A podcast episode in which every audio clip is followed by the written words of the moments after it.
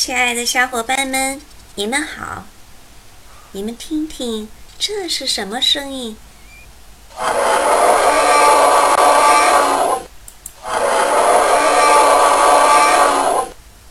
对了，这是恐龙的叫声，听上去是不是有点吓人呢？我的小果粉们最近在看《侏罗纪恐龙》的书籍，聚在一起讨论的时候，热火朝天呢。不信，你们来听听。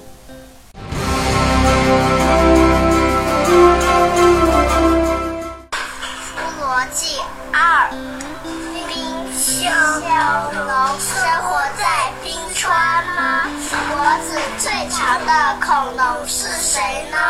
侏罗纪的海洋霸主是谁呢？剑龙和巨刺龙谁更厉害呢？翼龙大家族都有哪些成员呢？这些问题你们能回答吗？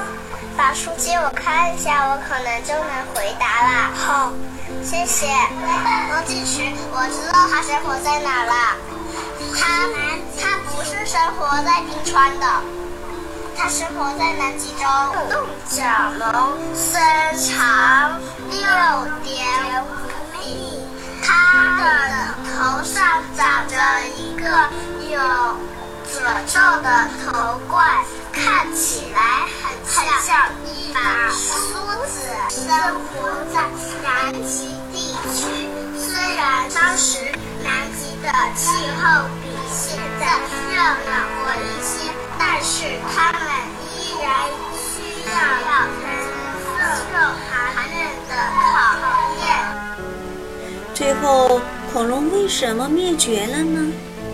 因为呀，当时它们生存的环境越来越恶劣，导致了这个物种的消失。可是，小伙伴们，你们知道吗？最近大自然中的小动物们都忧心忡忡，它们聚在一起开了无数个会了。他们在商讨什么问题呢？我们一起来听听吧。都是放屁惹的祸。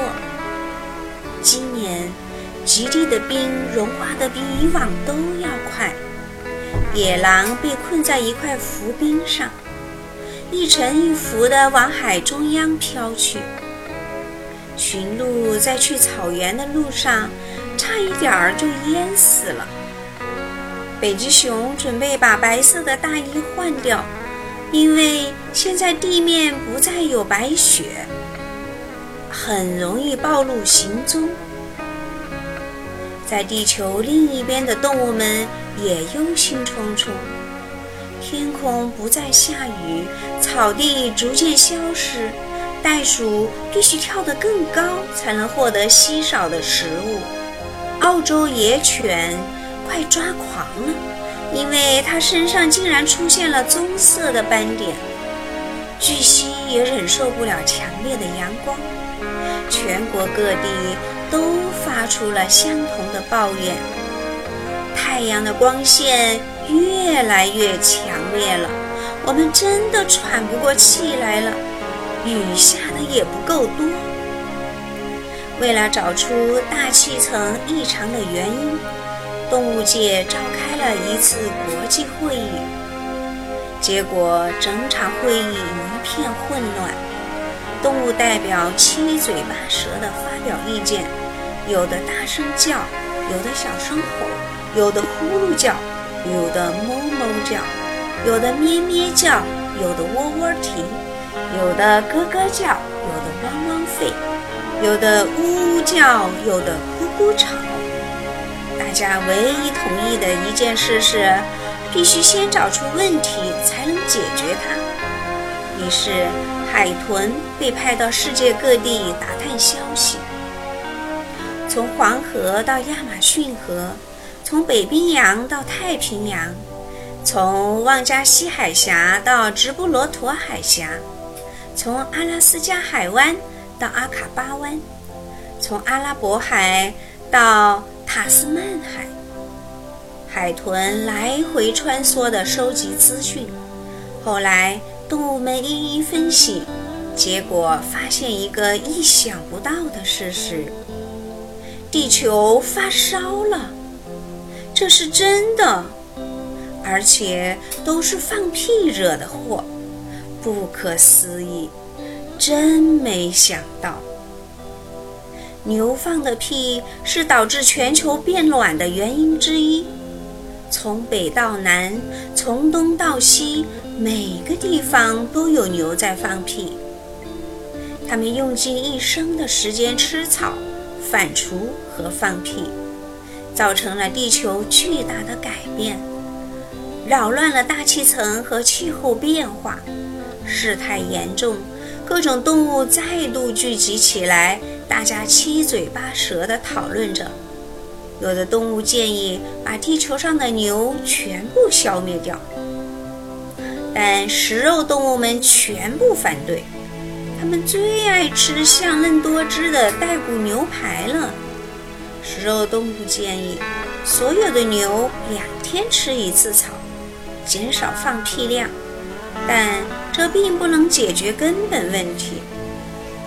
刺尾鱼有个点子，切掉牛的一两个胃，让反刍次数减少，放屁量就降低了。如果请牛改变饮食习惯呢？让他们改吃不会放屁的食物。就能换我们清新的空气，改变它们的遗传基因，把它们变得又矮又小。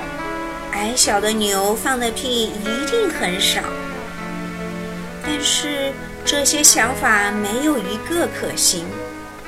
牛在印度被视为圣兽，备受尊崇，根本动不了它们一根汗毛。欧洲那些肥嘟嘟的牛也不可能同意放弃美味的饲料。你去逮一头美国牛看看，它们可都是受过牛仔训练的。动物们苦恼极了。如果牛再不停止放屁，不出几年，大家全都会从地球上消失。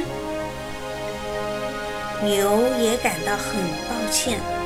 他们不知道如何改变这个悲惨的结局。一头牛提议说：“如果我们把肠道转个方向，不但能生产气泡牛奶，还能避免臭屁直接排到大气中。但这并不是好办法，因为那些气体迟早还是会排出去。”这时，一只海豚。紧张地说：“想要解决这个问题，就必须让牛继续放屁才行。”其他动物都十分惊讶，并且嘲笑他：“这是什么蠢想法呀？”聪明的鼠海豚继续说：“我们把牛的屁收集起来，就可以在冰原上开一家制冰厂，用牛的屁来生产冰块。”就跟冰箱一样，大家开始交头接耳地说：“嗯，这听起来是个好主意。我们应该把牛的屁收集起来。如果我们阻止不了牛放屁，不如好好利用它。”接着，四周响起了如雷的掌声。鼠海豚是对的，这是唯一的办法。散会后。动物代表满怀希望，试着说服牛装上催化管，好利用牛屁来制冰。经过多年的努力，牛终于答应了。动物们开始新建制冰厂，不过就像所有的发明一样，要花很多年才能运转。最后，在启用典礼上。动物们兴奋地相互恭贺，问题终于解决了。不过，这实在是太花时间了，冰恐怕已经全部融化了。所以，现在该是我们采取补救行动的时候了。我们一定能阻止地球被洪水淹没。